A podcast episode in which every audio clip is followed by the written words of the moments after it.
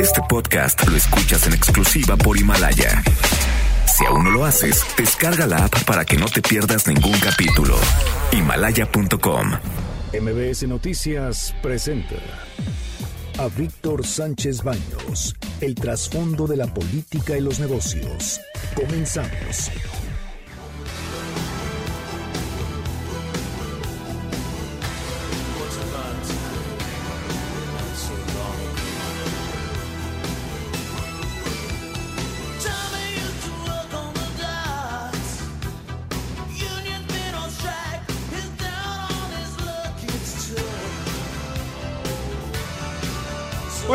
¿Cómo están? Muy, muy, muy buenas noches. Los saludo con mucho afecto. Soy Víctor Sánchez Baños en MBS a través de la frecuencia 102.5 de FM desde la Ciudad de México.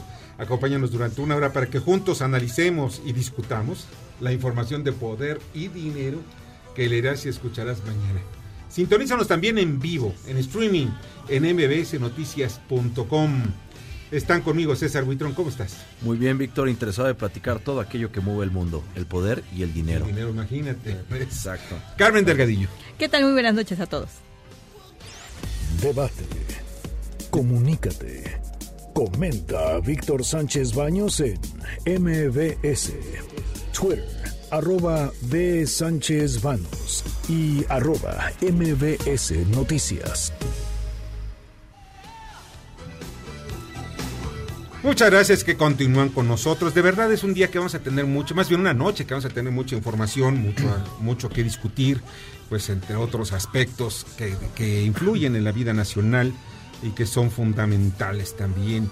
Eh, hay un punto que me, me, llama mucho la atención de que sigue la violencia precisamente en la frontera norte. Eh, hay 11 muertos en una balacera en Tamaulipas. Les vamos a dar más información en unos minutos más. Pero estas, estas son las expresiones, las historias del día de hoy de cómo se compraban y qué compañías existen para tener medicamentos y otros insumos en México, estaba completamente viciado. Había monopolios, exfuncionarios involucrados en el asunto, había controles de mercados, había sabotaje y han seguido saboteando. Hablamos de sabotaje cuando hay una práctica malintencionada de alterar la capacidad del país de proveer servicios de salud, de tener tratamientos médicos para la población. Tenemos el respaldo directo del presidente y tenemos la convicción de todos los funcionarios. No vamos a permitir el sabotaje porque nuestra misión es proteger la salud de la población. Miren ustedes, esta es la voz del subsecretario de Salud, Hugo López Gatel. Pero miren, los políticos ya tienen una costumbre. Vamos a decir que pues eh, había corrupción, muchos corruptos, mucha gente de verdad que bueno, que deben estar no solamente en, la cárcel, sino también enviarlos a las islas, a las islas de allá en la época de, de Papillón, caray, o sea, no, de verdad, es tan, son tan malos, tan malos, tan malos, que yo no entiendo por qué no dicen quiénes son. Son tan malos, tan malos, tan malos, que yo no entiendo por qué no han presentado una denuncia ante, ante la Procuraduría, bueno, en este caso, la Fiscalía General de la República. Son tan malos, tan malos, tan malos que los mantienen todavía ocultos. ¿Saben una cosa que lo que es peor de todo? De que se convierten en cómplices de estos malandrines. Digan los nombres. A ver, ¿quiénes son los que jugaron con la salud de los mexicanos? ¿Quiénes son los que se robaron las medicinas o el dinero para las medicinas, el dinero para que pudieran modernizar todo lo que está alrededor del sistema hospitalario y la salud de los mexicanos. ¿Dónde, dónde, dónde está? No se vale, de verdad no se vale. Den nombres, o sea, ¿son empresas? Díganlas. ¿O que tienen ya algún negocio armado con estas empresas que, que hicieron tanto daño? Bueno, nada más ahí se los dejo, señores funcionarios, y en este caso a Hugo López Gatel. Yo estoy seguro de que pues ese es un estilo. Es el estilo es, es, empezar a lanzar piedras, a ver a quién le cae. Al fin y al cabo no hay nombres, o sea, no hay quien me acuse de que estoy ahí difamando, si es que estoy difamando, ¿no? Yo seguramente, seguramente, pues hay gente que está detrás y que cometió muchos latrocinios en varios sexenios. No estamos hablando ni en el anterior, sino estamos hablando de muchos sexenios. Se convirtió en el deporte nacional la corrupción. Y la impunidad, tantito peor. Bueno, esta es la voz de Kimberly Zafra, quien nos relata el brochure que imprimió Banobras para promover la venta del avión 878 al 870, perdón, es el 787 eh, de Dreamliner del Boeing, el presidente, el presidente eh, José María Morelos y Pavón, el avión presidencial, el TP-01, que pretende el gobierno mexicano recuperar 128 millones de dólares. Y la verdad de las cosas, no hay quien lo compre. Escuchemos. De avión presidencial a una experiencia VIP reservada solo para ti. Orgullo de una nación donde usted y sus socios disfrutarán de una travesía que hasta ahora únicamente estaba destinada para jefes de Estado. Cuenta con suite presidencial, sala de juntas, internet de alta velocidad, mmm, recámara y ducha. Esta es una gran oportunidad de vivir el lujo a bajo costo con la que transformará su marca en una potencia global. Vaya, miren, esa es la verdad. Miren, es un brochure como de ocho, ocho paginitas, sacó todo color y unas fotos bien hechas. Se, vio que alguien que tenía pues, mucha idea de lo que es la venta de bienes inmuebles y de bienes muebles. En este caso un avión presidencial. ¡Vara, vara, vara, vara! Este flamante avión es de a todo lujo. Pueden viajar hasta 80 personas. Tiene una recámara, de verdad. Yo la visité, no volé en ellos, volé en los otros aviones presidenciales, pero este, y conocí también, por ejemplo, el avión, el, el TP-01, que era un Boeing 737, creo, eh, eh, el que utilizó precisamente eh, Carlos Salinas de Gortari, Ernesto Cedillo, Fox y Calderón. Ese avión pues, era muchísimo más chiquito, pero sí tenía muchos lujos también. Tenía pues comunicación, el presidente, todo momento. El presidente recibía llamadas hasta de la esposa, ¿no? Si, en el caso yo recuerdo mucho que Ernesto Cedillo me invitó a una gira a Lisboa para la firma del Tratado de Libre Comercio entre México y la Comunidad Europea.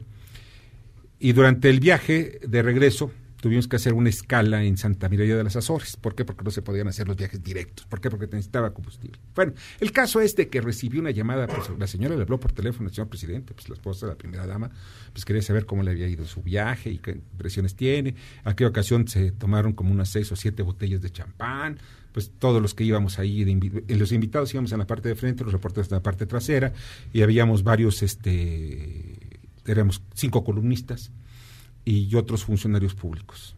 Digo, no es nada del otro mundo, se viajaba bien, como siempre, pues todo viaje de más de, de ocho horas es totalmente incómodo, pero miren, es viajar en el avión presidencial. Y en el avión presidencial, en el Dreamliner del el Boeing de, de, que compró Felipe Calderón y que pues pudo utilizarlo durante unos cuantos años, poquitos, Enrique Peña Nieto, pues tiene todo. Esa cama king size hasta con su platito al centro, ahí la foto donde se ve con sus chocolatitos y sus frutas y sus frutas secos. No, no, no, no, este es, es, bueno, es bonito, es bonito, es bonito. No tiene, como diría el clásico, ni una patinada de mosca. O sea, ustedes ven, está precioso. Además, oh, y lo más lo venden. Si ustedes desean el color, el color chiclamino, no, se lo ponen. le ponen lo que ustedes quieran. Eso sí, 128 millones de dólares. Ojo, 128 millones de dólares. ¿Esto qué? Eso es una bagatela. Cualquiera ya puede comprarse ese avión, ¿no? Ya, ya está, ya está en remate. Y además, este, además el chiclamino, entre la, las tonalidades que puede ser, puede ser hasta chiclamino profundo, ¿eh? No sé qué sea eso, ni qué color sea, pero debe ser profundo. Es una oportunidad y además es una oferta. Lo que quiere el gobierno mexicano, ya yéndonos en, en el asunto serio, es recuperar parte de lo invertido.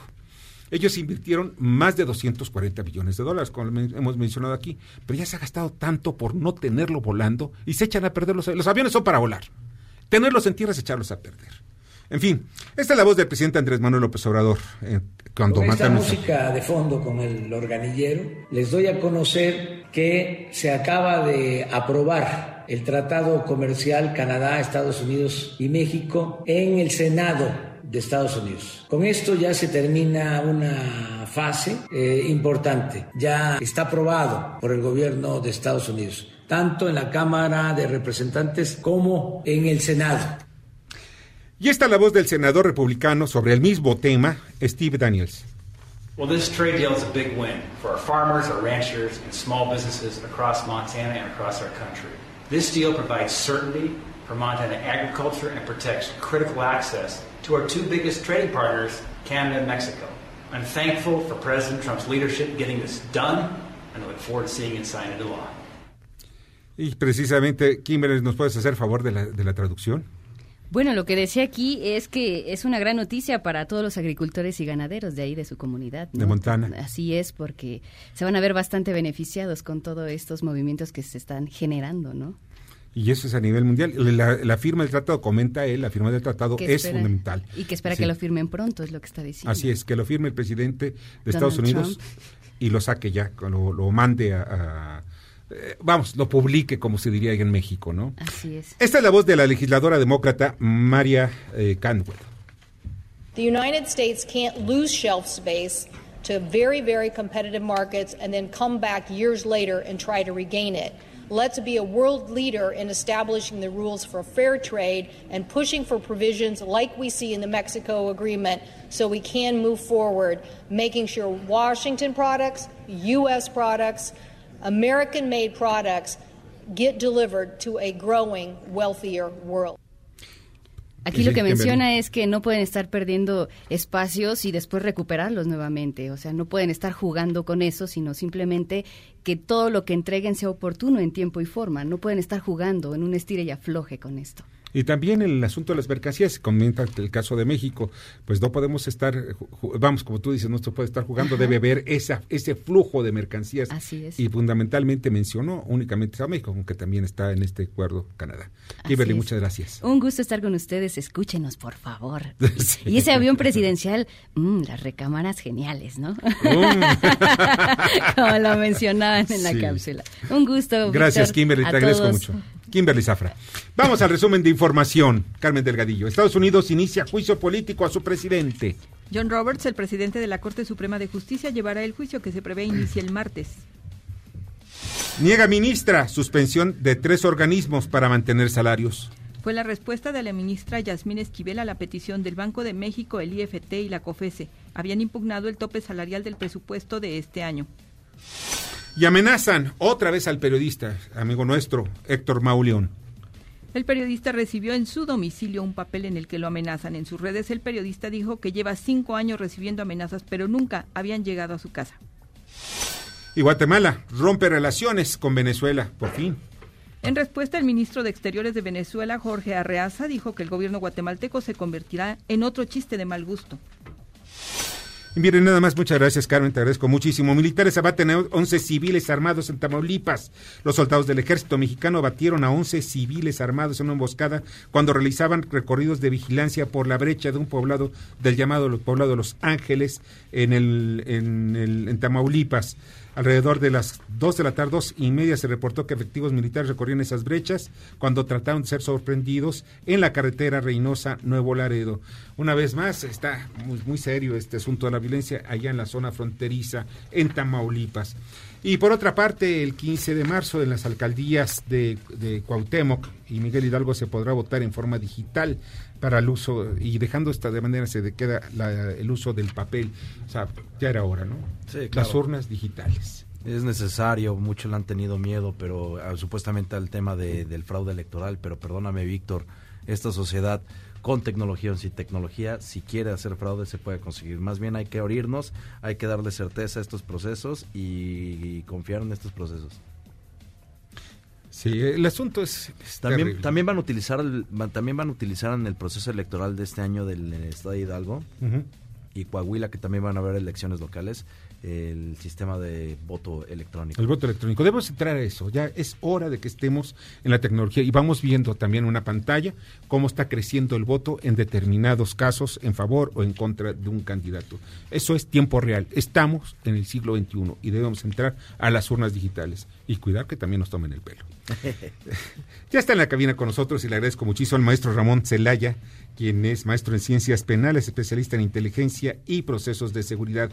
Eh, Ramón, te agradezco mucho que estés con nosotros. Buenas noches, Víctor, muchas gracias. Buenas noches. Oye, ¿cómo ves la, visita del fiscal general eh, de Estados Unidos en México, William Barr? No es la primera que hace, ya está como que o le gusta venir a México o, qué es lo que está buscando al final de cuentas. ¿Qué es lo que ves tú?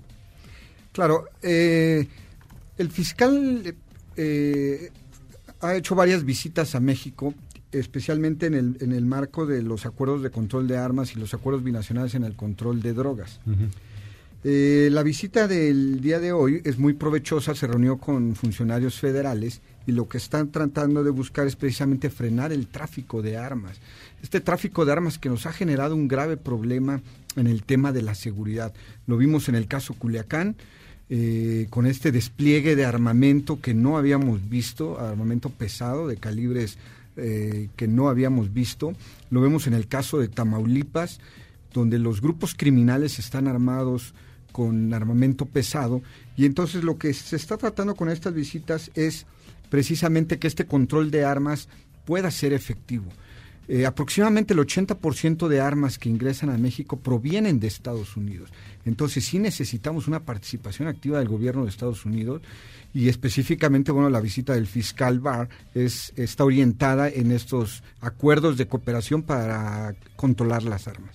Ahora bien, esto yo veo una señal de la preocupación que tiene Estados Unidos, no solamente en cuanto a, al asunto de las armas, sino también al asunto de la migración, porque pues ¿Cómo vamos a frenar la migración que ahora ya nos amenazan de que están ya le tocaron, ya se brincaron la barra de Guatemala, de Honduras a Guatemala y que quieren dar una patada o portazo en la de México, pero por la frontera que tiene con Tabasco, que es una de las menos exploradas. O sea, están preocupados en Estados Unidos por la seguridad de México.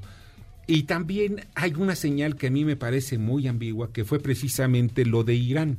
Ese mensaje que manda el Wall Street Journal hace unos días diciendo México hizo contactos, más bien Irán hizo contacto con funcionarios mexicanos para establecer algunos eh, pues, acuerdos eh, y esto llama a que la inteligencia de Estados Unidos saque las antenas y diga qué es lo que está pasando con México, ¿no?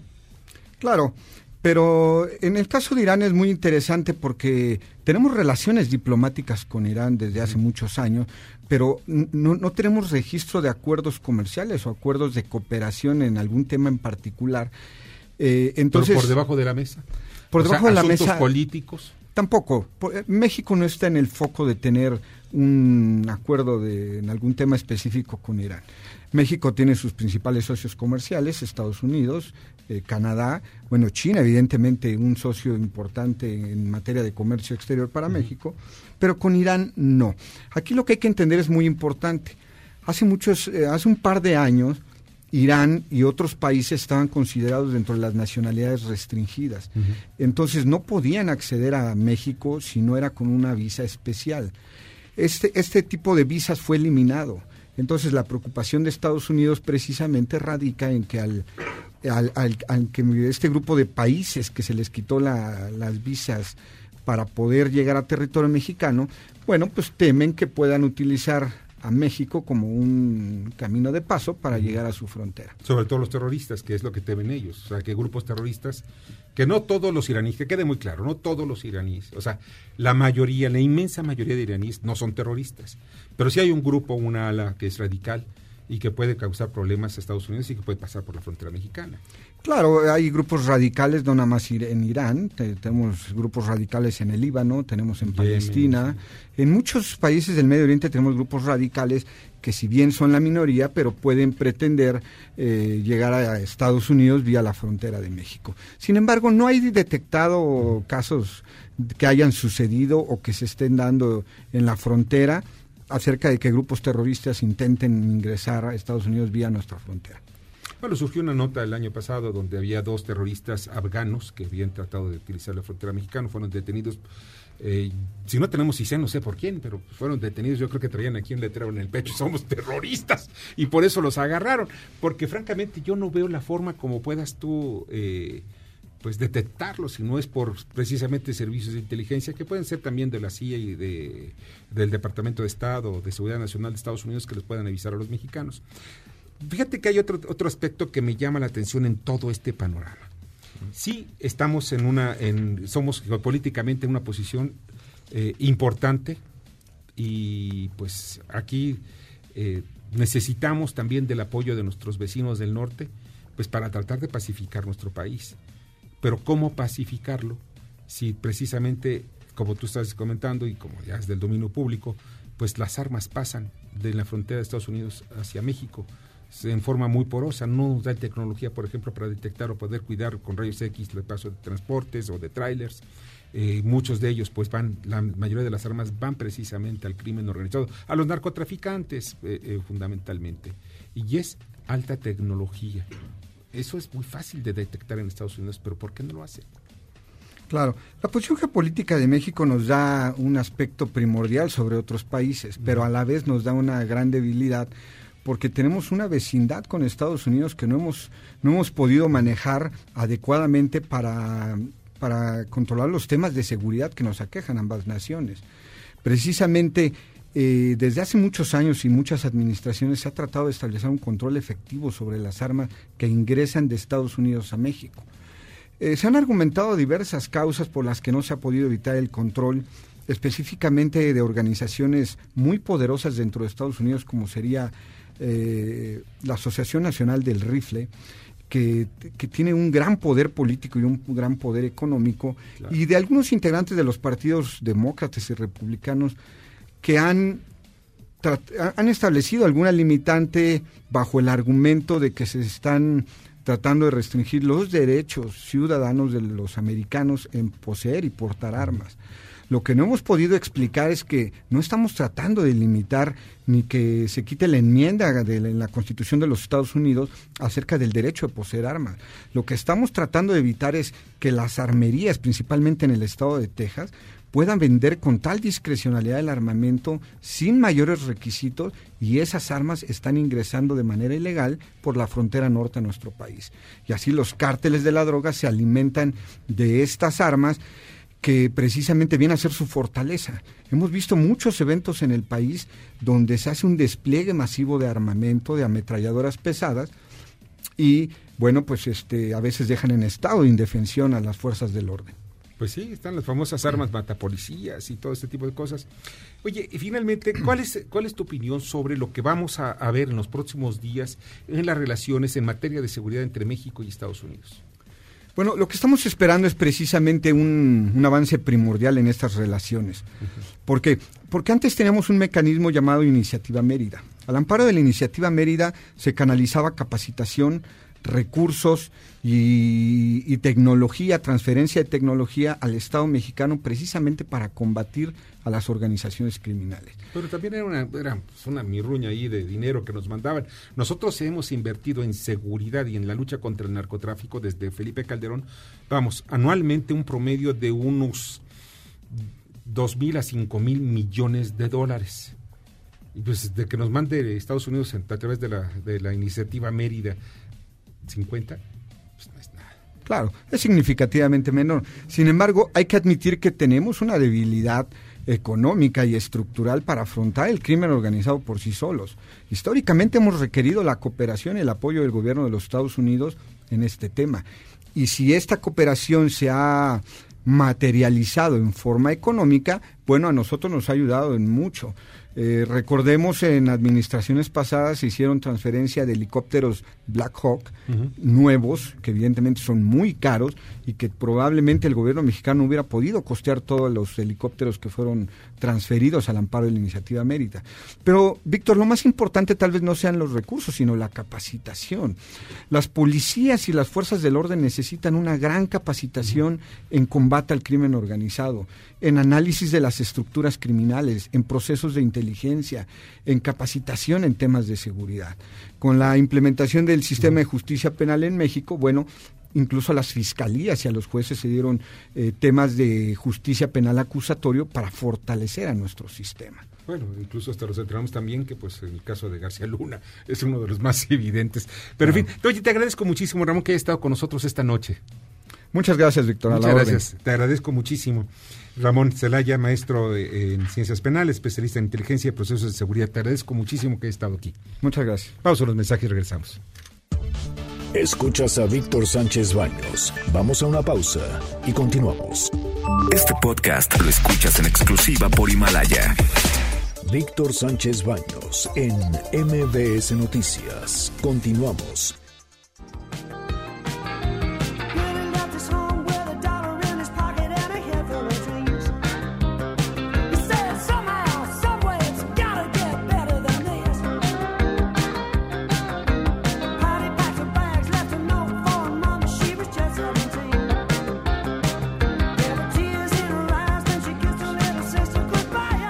Muchas gracias, muchas, muchas gracias que continúen con nosotros aquí en MBS Radio, en MBS Noticias. Está con nosotros en la cabina Yuri Beltrán, consejero del Instituto Electoral de la Ciudad de México. Yuri, ¿cómo estás? Víctor, ¿qué tal? Me da mucho gusto platicar contigo y con tu auditorio. Igualmente, bienvenido otra vez aquí en el programa. Yuri, hay algo que pues ya estamos a la vuelta de la esquina, que es el voto electrónico y el presupuesto participativo. Y es lo que comentamos hace un momento sobre las elecciones que van a darse dos, dos delegaciones, perdón, en dos alcaldías de la Ciudad de México. Va a haber voto electrónico. ¿En qué consiste esto? Mira, eh, primero comentar con tu auditorio, eh, estamos ahorita justo llamando a un proceso de presupuesto participativo. Es una enorme oportunidad que tenemos los capitalinos para decidir el destino de más o menos 1.400 millones de pesos. En cada una de las colonias se va a votar qué vamos a hacer con el dinero distribuido para esa colonia. A lo mejor mis vecinos propusieron un parque, otro propuso una cancha de fútbol, uno más propuso eh, clases de teatro y pues los vecinos, la mayoría de los vecinos de cada una de las colonias determinará qué se va a hacer con ese con ese dinero. Bueno, pues con esa oportunidad enfrente, esa oportunidad de, pues más bien inusual en, en las entidades federativas mexicanas, bueno, pues con esa oportunidad enfrente, desde el instituto hemos eh, tratado de hacer una nueva opción eh, para la emisión del voto. Es decir, el 15 de marzo los capitalinos van a poder salir a votar en papeletas tradicionales, en, boletas, en casillas con una mampara y una urna transparente, como normalmente lo hacemos. En dos demarcaciones, en lugar de encontrarse con esa urna transparente y esas boletas, se van a encontrar con un iPad y el funcionario de la, de la mesa receptora les va a auxiliar cómo, cómo pueden manejar ese iPad para escoger el, la opción que más convenga a sus preferencias. Eso es en Miguel Hidalgo eh, y en Cuauhtémoc. Pero te quiero contar una nueva eh, modalidad que creo que te va a, gustar, Víctor. Eh, la idea del voto electrónico es que podemos hacerlo más cercano a los ciudadanos. ¿Qué tal que puedas votar desde tu casa? ¿Qué tal que puedas votar desde tu oficina, desde el carro? Entonces, quienes me estén escuchando y quieran eh, probar esa nueva modalidad, déjenme les digo que en la Ciudad de México se va a poder votar a través de Internet.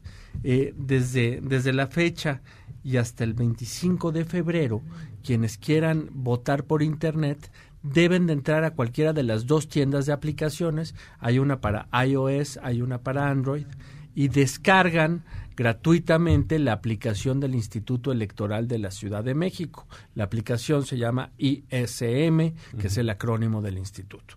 Descargan esa aplicación y la aplicación les va a dar un paso a paso para que se inscriban para votar. Básicamente tomarle una foto a la credencial para votar al tomarle la foto, la aplicación va a extraer los datos esenciales de la credencial, tu clave de lector, tu nombre, etcétera, y vamos a verificar que estés en el listado nominal. Si estás en el listado nominal, te va a pedir que te tomes una foto tú solo y que hagas algunos movimientos con tu cara. Con eso nos vamos a dar cuenta que la persona que se está, nos está pidiendo votar por Internet es precisamente el, el, dueño de esa credencial para votar. En base a los datos biométricos. Exactamente. Lo que hacemos es, eh, con reconocimiento facial, medir eh, los datos biométricos de, de, las personas y nos aseguramos que es la persona y nadie está suplantando su identidad. Y cuando tengamos esa seguridad, te hacemos llegar una contraseña. Ese proceso, ahorita me tardé más en describirlo que lo que uno se tarda en registrarse para votar. De verdad, no, no puede ser más de un minuto lo que uno, lo que uno se tarde, y guarda la contraseña. Y cuando llegue eh, los días previos a la jornada electoral, esto es del 8 al 12 de marzo, con esa contraseña, te metes a la página del instituto y vas a escoger el proyecto que más te guste para, para tu colonia. Es quizá una, una modalidad que ahorita nos parece rara, todavía los capitalinos estamos muy acostumbrados a, a votar en papel, eh, a pesar de que llevamos ya varios años ofreciendo esta posibilidad, eh, pues todavía eh, los capitalinos estamos más acostumbrados. En muchas partes del mundo ya se utiliza. Ese es correcto, ese es, pues hacia allá va la, la, tecnología electoral porque tiene enormes ventajas.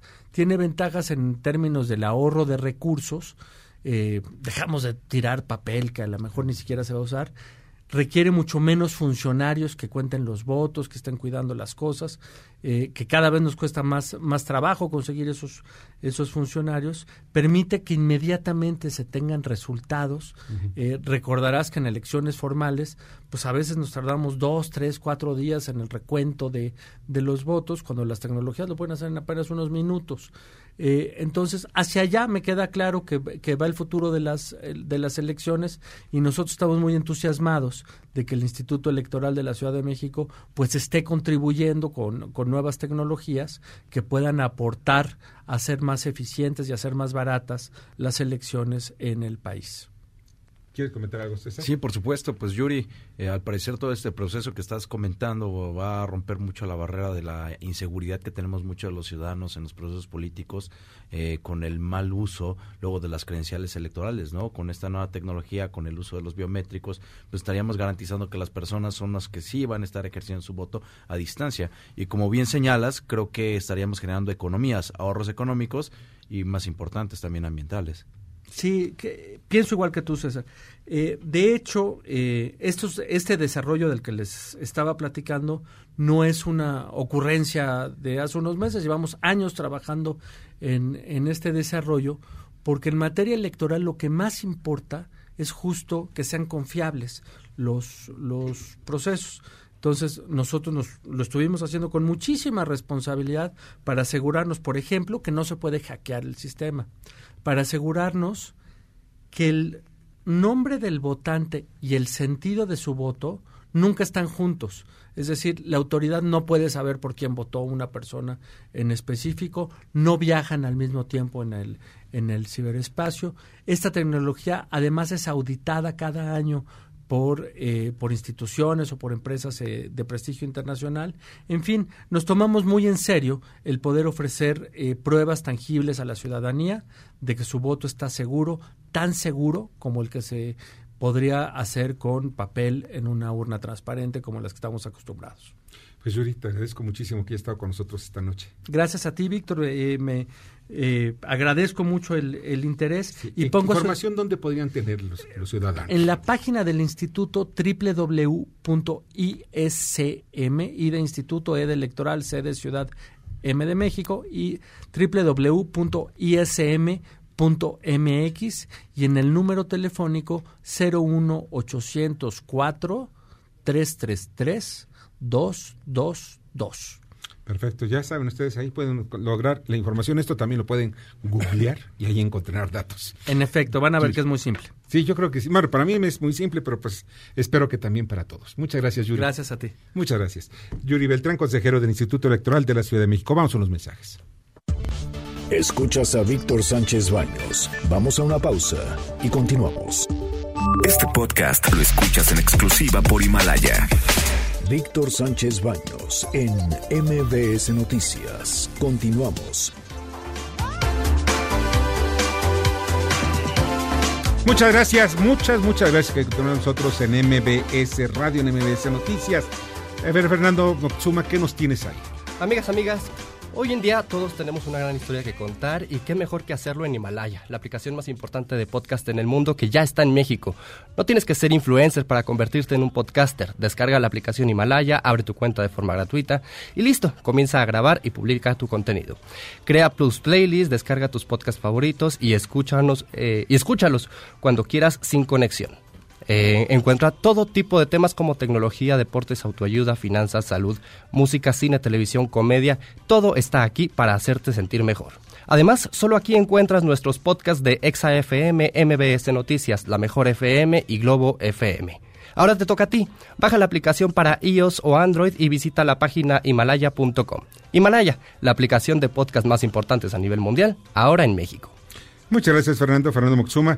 Y rápidamente, antes de pasar a la entrevista eh, que tenemos ahorita en la línea telefónica, la Coordinadora Estatal de Protección Civil de Oaxaca informa de manera preliminar que se presentaron daños parciales por el sismo de magnitud 5.3 que ocurrió esta noche a las 8, con 8 de la noche a las 20 horas con 11 minutos. Eh, fue de magnitud 4.9 y fue a 9 kilómetros del noroeste de la ciudad de Ixtepec.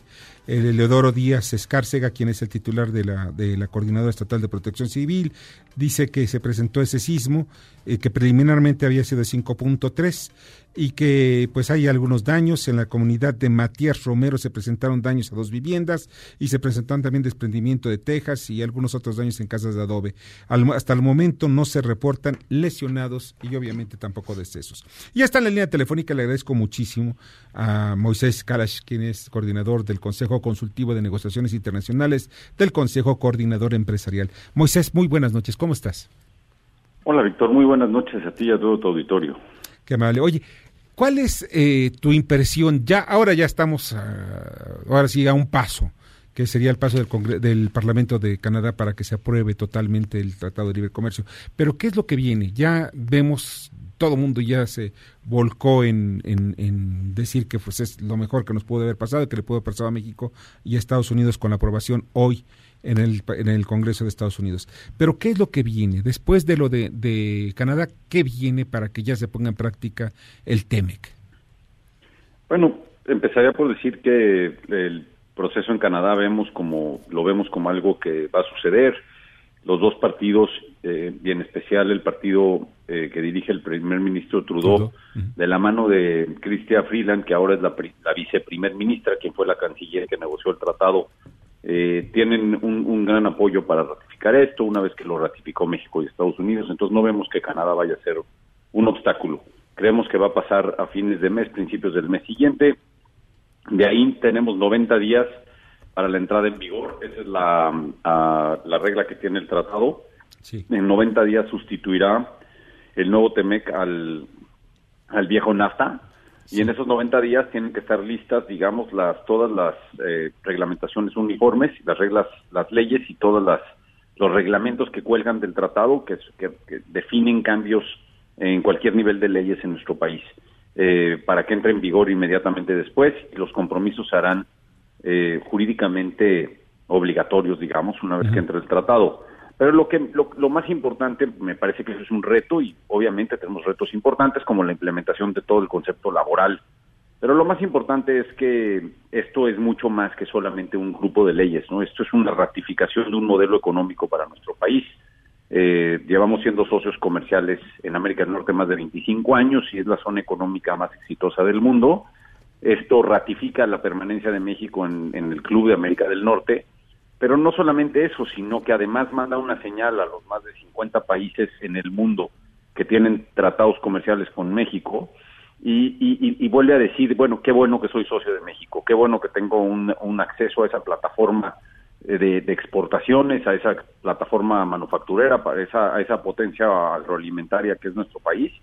Eh, eh, ratifica que México seguirá en, en, la apertura, en el libre comercio, en el, en el escenario del comercio internacional y bueno, ratifica ese modelo económico y lo que tenemos que hacer ahora es realmente implementar modelos hacia adentro de nuestro país que nos permitan sacarle la ventaja a, a, esta ratificación de este tratado y este impulso. Sin duda, una piedra angular del modelo económico de nuestro país.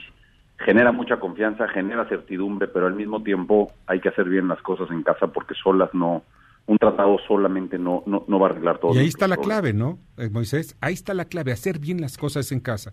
Primero, dar certidumbre jurídica, que es uno de los factores importantes, acabar con la impunidad y que, no se, que se respeten los contratos.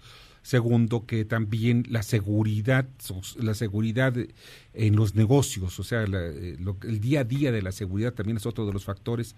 Eh, pero ¿qué ves tú más allá de lo que nosotros estamos viendo como eh, pues como ciudadanos, como personas, como trabajadores, los empresarios que están viendo ahora, eh, sobre todo en varios sectores que son sectores de oportunidad y en otros que pues no son tan tan dúctiles para poder lograr mayores mayores utilidades. Creo que tienes toda la razón en, en, lo que mencionas, que es lo que tenemos que hacer en casa, seguridad, seguridad jurídica, seguridad para los ciudadanos, eh, y agregaría una, incentivos a la inversión. Nos tenemos que volver un campeón de la inversión. Tenemos que asegurarnos que, que seamos un, competidor en el, en el panorama global y que nuestro país esté en, en la posibilidad de tomar cualquier inversión que se vaya a hacer en cualquier lado. Nosotros tenemos que ser candidatos a poderla traer a México y eso es eso es algo que nos ha fallado y no, no lo hemos tenido. y, lo necesitamos. Ahora bien, pues los sectores que hay ahí, yo creo que hay sectores con muchísimo potencial. Creo que el sector manufacturero de nuestro país, especialmente el de automotriz, fueron los que lideraron estos últimos años algunos de los grandes cambios, con un crecimiento muy importante hacia el bajío, bajío norte de nuestro país.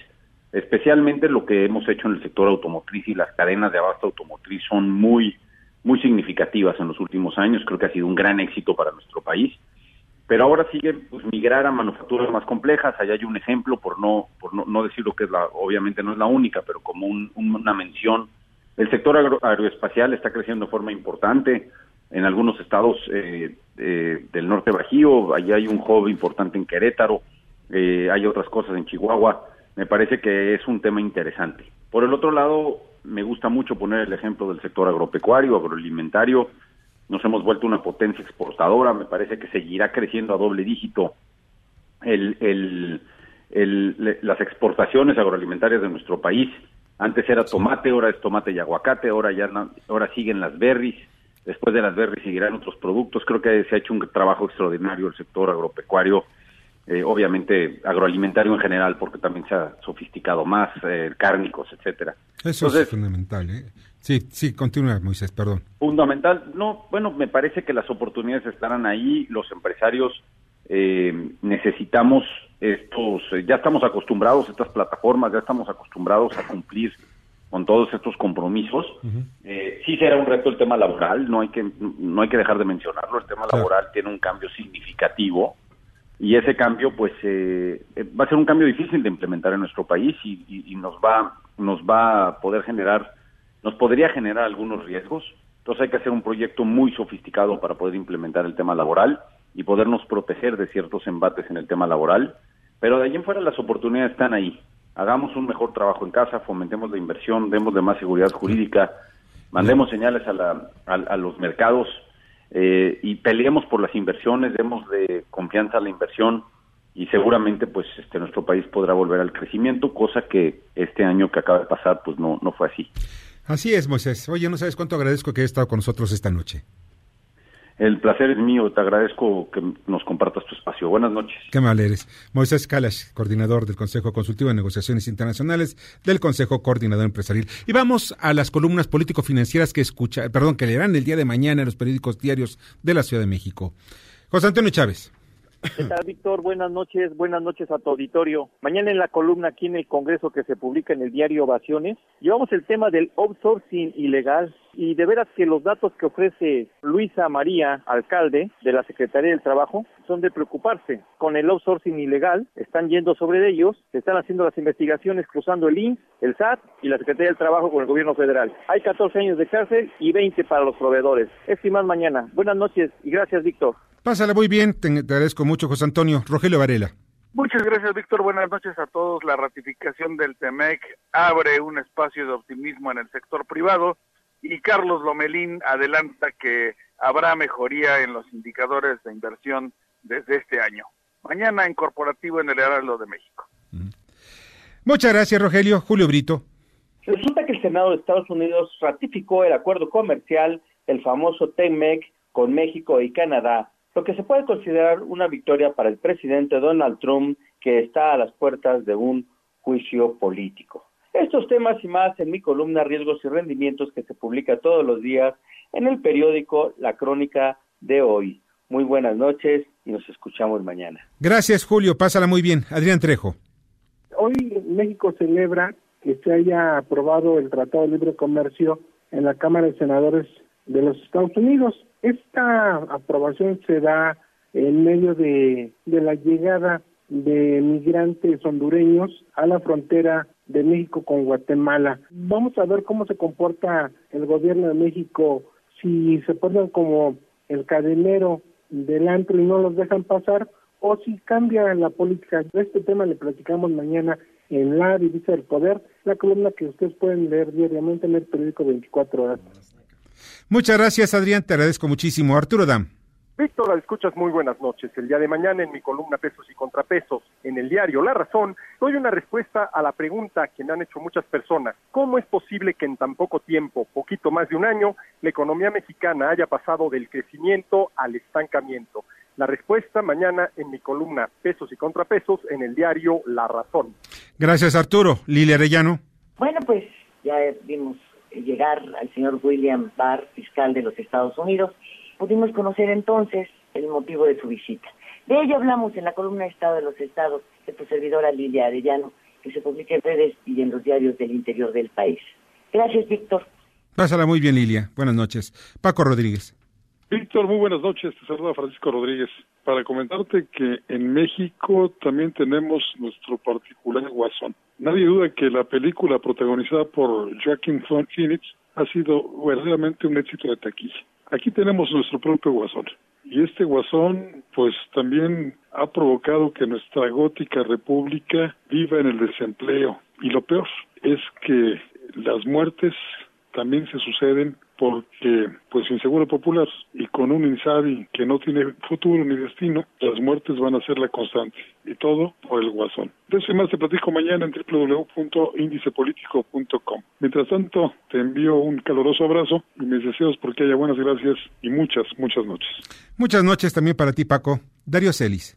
Mañana en la columna La Cuarta Transformación del Periódico El Financiero vamos a hablar del fin del monopolio de ILA, el principal vendedor de leche en polvo al sistema Liconza y Liconza.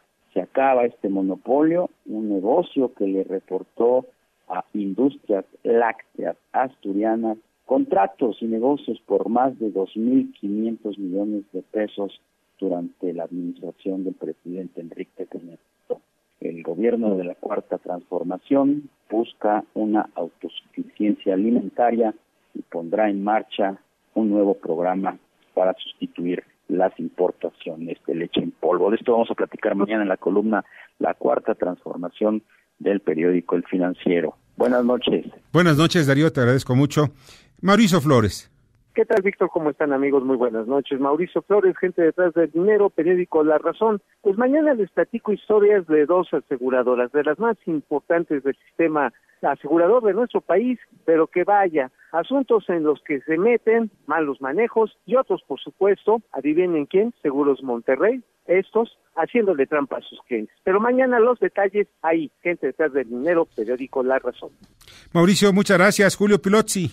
Mañana en Split Financiero, en negocios del diario 24 horas, hablamos sobre el debate que viene sobre el outsourcing. Pareciera lejana la fecha, luego de que en diciembre los empresarios de este negocio tomaron un respiro, pero el tema se tornará pronto en una gran discusión sobre aquellos que van en impuestos con esta práctica.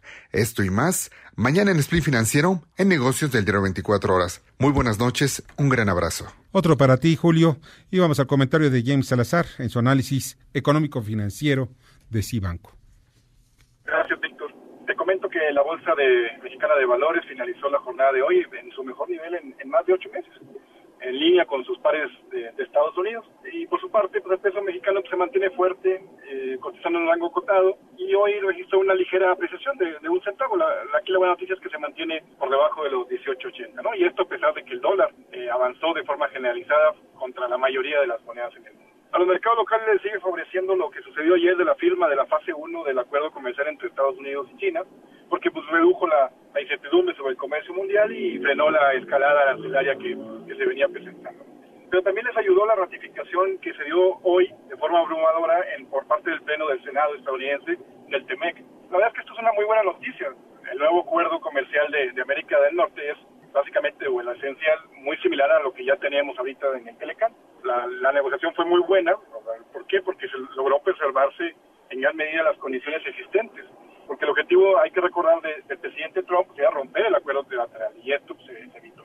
Al final de cuentas, pues lo que esperamos es que el TEMEC termine ayudando a mejorar la confianza del empresariado en México, lo que puede traducirse en, mayores niveles de, de inversión y esto es crucial para que México se convierta en un destino confiable para, para los flujos de inversiones. Y además nos brinda frente a posibles nuevas amenazas proteccionistas. Y por último te comento también que a la par de lo que se hizo de la ratificación del TEMEC, oficialmente pues ya inició el juicio político contra el presidente Trump. Aquí hay que recordar son dos los cargos que, el, que se le acusa al mandatario estadounidense, uno por abuso de poder y otro por obstrucción al Congreso para boicotear las investigaciones.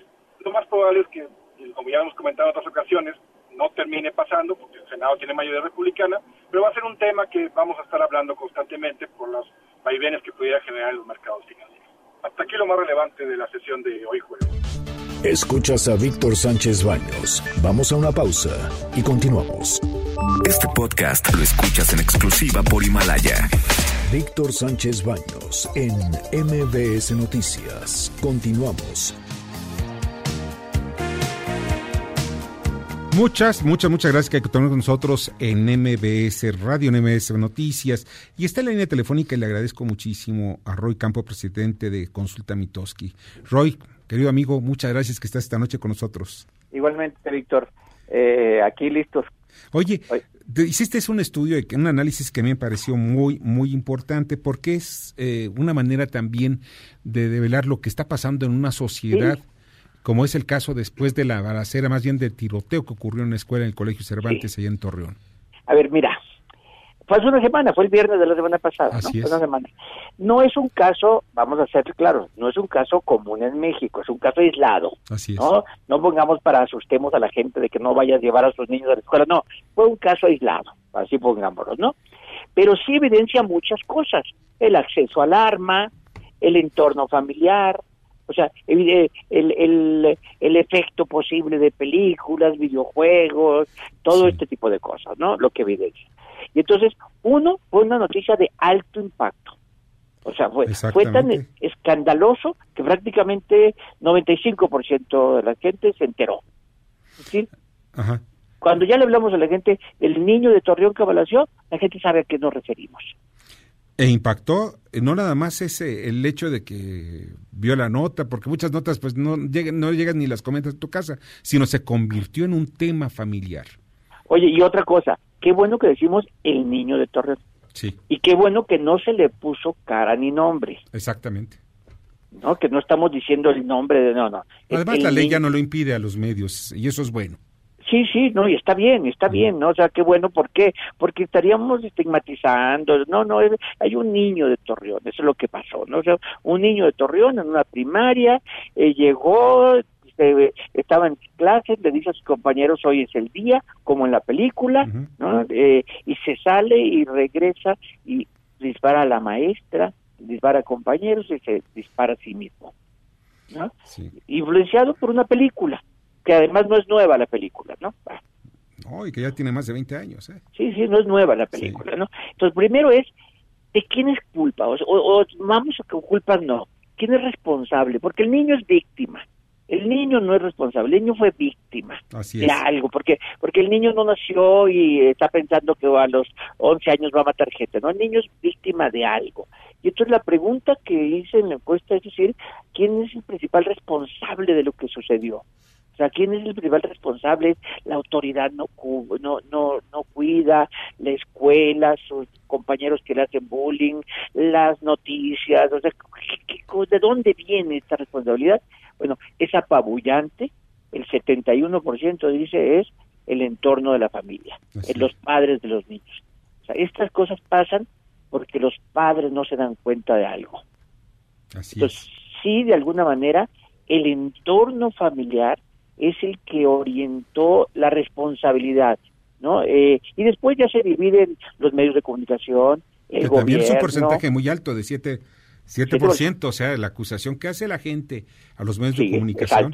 Y no son nada más por las noticias, las noticias forman parte de... No, exacto, los medios de comunicación en general, ¿no? Y no porque lo que estoy diciendo ahorita en México, no, no, porque los medios de comunicación es que, que no van a hacer en una escuela de Texas, o, ta, o sea, y estar dando noticias, estar dando noticias, eh, los medios de comunicación, que incluye, medios de comunicación incluye muchas cosas, bueno, no nomás la televisión, incluye radio bueno las, series las series estas de narcotraficantes donde, de, verdad donde bueno no sé si amigo tuyo pero Pigmenio Ibarra pues ha hecho una gran fortuna en base a ese tipo de series no donde está todos los mexicanos vas a cualquier parte del mundo mexicano oye narcos no mexicano pues tú estás metido en esto no tengo que ver nada no, no, totalmente, ¿no? Que hasta después la, la primera fue aquella de Pablo Escobar y a partir de ella, pues hasta, los, hasta los mismos actores se vinieron para acá. Sí, sí, es cierto. Oye, y había otro punto que a mí me parece que habla, también acusa casi de manera similar al gobierno. Sí. esto el gobierno, pero qué el gobierno qué responsabilidad puede tener? Mira, es, es a ver, primero en la última en la última etapa de la encuesta es cuando pongo algo. Es si estaría si hay algo que hacer para evitar este tipo de cosas, como lo de mochila seguro, por ejemplo, o dado que son escuelas públicas, seguimiento psicológico al niño, del entorno familiar, entrevistas a padres de familia, es decir, que sí se puede hacer algo para, no, para evitarlas, sino para ver si puede pasar algo así, ¿no? Identificar algún niño con este tipo de problemas. Eh, el chiste, fíjate, la discusión sobre la mochila segura. El ciudadano en general se siente seguro de mandar a su hijo pero hay un alto grado, cuatro de cada diez hasta 45%, sí. que dice, no, sí estoy temeroso después de ver lo que pasó en Torreón, sí me da nervio mandar a mi hijo a la escuela. Bueno, sobre todo en escuelas públicas. Cuando les digo que, estarían dispuestos a de mochila seguro y ese tipo de cosas, prácticamente todos dicen sí. Sí. ¿Qué pasa en realidad? Es que todos creen que su hijo está en peligro porque otro niño le puede hacer algo nadie ve de que mi hijo pueda ser el que sea el, que haga algo. El que haga bullying o el que pueda ser también el que pueda agredir en un momento determinado. Mi hijo es el santo. Entonces lo de mochila seguro, segura funciona hasta que les digo, oigan, pero estaría dispuesto que le revisaran a su hijo todos los días lo que trae. No, mi hijo, ¿por qué si mi hijo es bueno? Sí, él nunca lleva drogas, no lleva armas, no lleva nada. Oye, este Roy, pues te agradezco muchísimo que has estado con nosotros esta noche. A ver si un día nos acompañas aquí y después de aquí nos vamos a echar unos tacos, ¿no? Sale, sale, Víctor. Sí.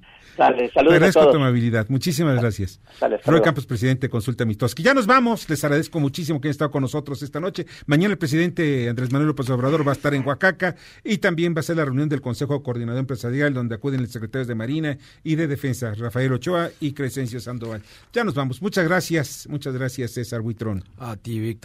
Saludos a todos el auditorio. Muchas gracias también, Bernardo Sebastián. En la producción, Jorge Romero. En la información, Carmen Delgadillo. En la, en la redacción, Fernando Moxuma. Y en los controles, Michael Amador. Soy Víctor Sánchez Baños. Les deseo lo mejor de lo mejor. Las opiniones vertidas en este programa son única y exclusivamente de estricta responsabilidad de quien las expresa. MBS Noticias presentó a Víctor Sánchez Baños, el trasfondo de la política y los negocios. Este podcast lo escuchas en exclusiva por Himalaya. Si aún no lo haces, descarga la app para que no te pierdas ningún capítulo. Himalaya.com